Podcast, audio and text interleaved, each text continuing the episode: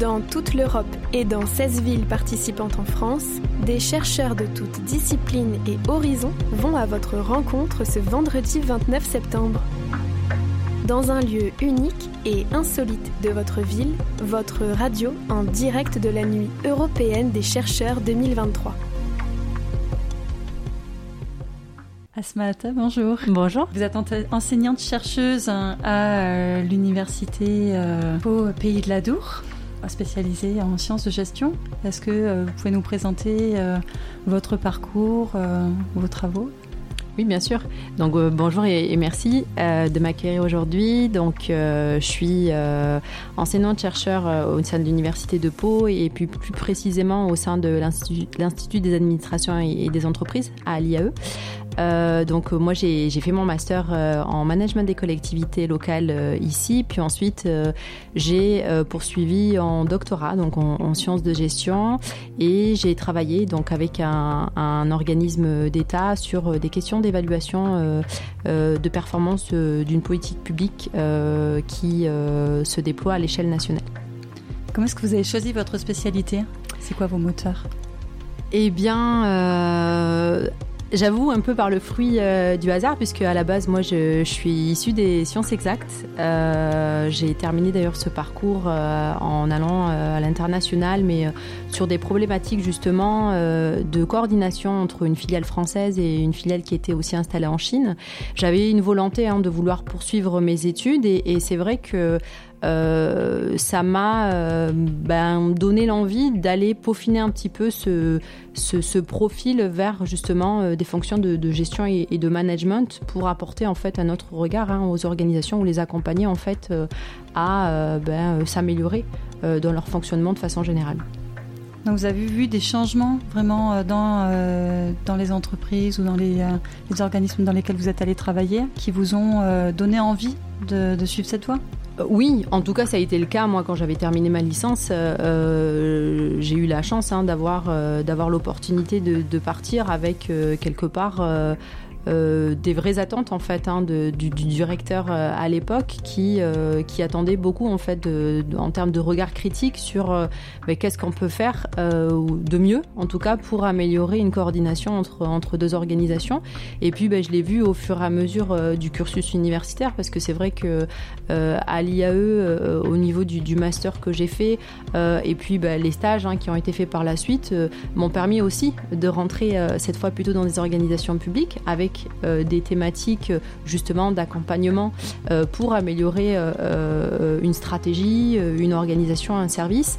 Et bah, ça, ça, ça, ouvre en fait des perspectives. Concrètement, par exemple, qu'est-ce que vous avez pu réussir à améliorer sur la coordination?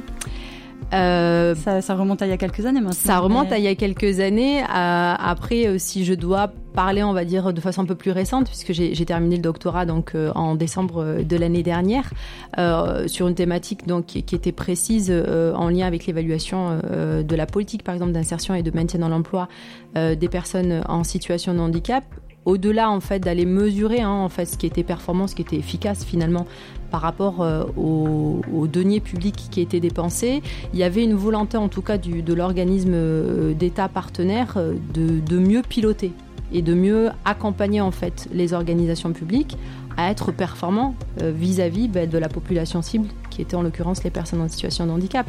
Et on a vu ben, au fil des années euh, des euh, modifications aussi en termes d'organisation, en termes de pratiques managériales qui, qui, qui, ont évolué et qui ont permis justement ben, d'apporter des, des, outils pour, par exemple, accompagner l'aide à la décision euh, quand on est sur une temporalité qui peut être restreinte ou quand on, est, sur une restriction vous pouvez donner des exemples dans votre, euh, dans votre thèse de, euh, de, de changement de, de direction de, de l'État, de changement de, de on a un exemple qui est assez concret et qui, si je le choisis, mais parce que je trouve qu'il permet justement de remettre un petit peu l'usager de services publics au cœur hein, des dispositifs.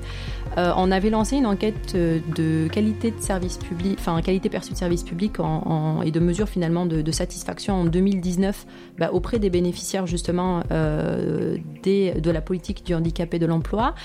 C'était la première fois, c'est-à-dire que c'est un fonds étatique qui a été créé en 2006.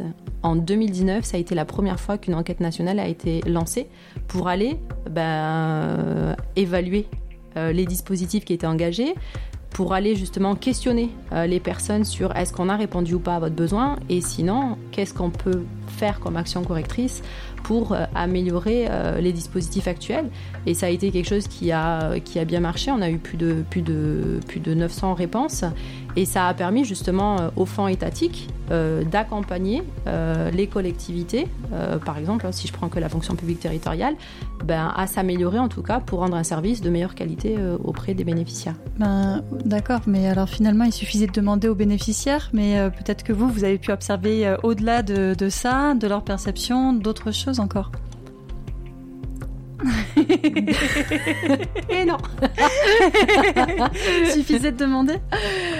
Euh, il suffisait de demander. Après, euh, c'est là où euh, on n'arrive pas avec, avec une. on n'arrive pas avec des, une méthodologie clé en main. on n'est pas des consultants, on est, on est des chercheurs, des chercheurs en sciences de gestion on va s'appuyer hein, sur, sur, sur des écrits, sur une revue de littérature, sur d'autres recherches qui vont venir nous-mêmes euh, nous nourrir euh, ou nourrir en fait hein, notre, notre perception hein, de problématiques liées au terrain. Et il y a eu hein, tout un travail méthodologique qui a été fait par exemple vis-à-vis de cette enquête. Donc moi je me suis appuyée sur une enquête euh, de, qui avait été déjà menée par d'autres chercheurs. Il a fallu l'adapter à un terrain d'étude qui n'avait jamais été fait par exemple. Et on a été un petit peu plus loin puisqu'on a proposé en fait au fonds étatique un outil visuel qui permet en un seul regard de voir quelles sont euh, les actions correctrices à mettre en place dans une organisation précise. Par exemple, il y avait une collectivité pour laquelle la participation, en fait, la demande, euh, la participation des, usagers n'était pas prise en compte dans les processus de décision. Et donc là, c'est de se dire, bon, mais comment est-ce qu'on peut faire pour euh, mieux intégrer euh, les usagers dans les processus de décision? Enfin voilà, il y a des choses comme ça. Les délais, le délai de traitement, par exemple, mm. des, des, demandes, quand on est face, par exemple, à une à des personnes qui sont en difficulté, en souffrance au travail, et qu'en plus de ça, on rajoute de la lourdeur bureaucratique sur un traitement de, de, dossier pour avoir une réponse rapide.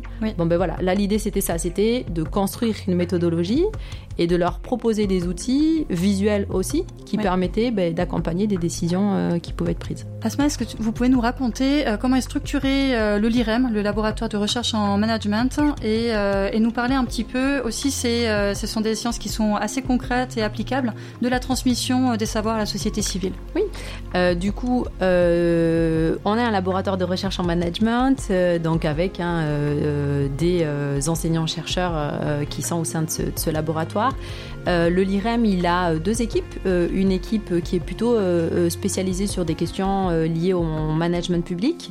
Là, par exemple, ben, vous allez avoir ben, des chercheurs qui vont travailler sur des questions lien avec le marketing territorial, par exemple, d'autres qui vont travailler sur des questions de, qualité de vie au travail, bien-être au travail, de risques psychosociaux, donc en lien avec la gestion des ressources humaines finalement.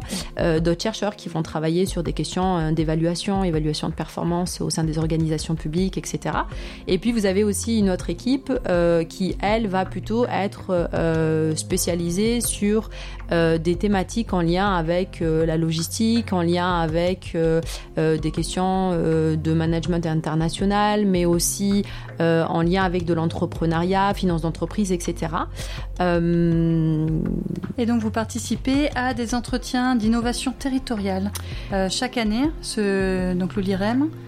Euh, alors, ce sont des rencontres entre praticiens et universitaires. Euh, au niveau, nous en dire deux mots? Euh, Oui, alors au niveau du LIREM, en fait, c'est vrai qu'il y a en sciences de gestion hein, une volonté hein, de, de, produire ce qu'on appelle des savoirs actionnables au service des managers. C'est de se dire qu'à un moment donné, quand on va être sur une recherche, l'idée c'est quand même d'arriver à aboutir à des préconisations qui permettraient justement d'améliorer un fonctionnement opérationnel ou encore des pratiques managériales.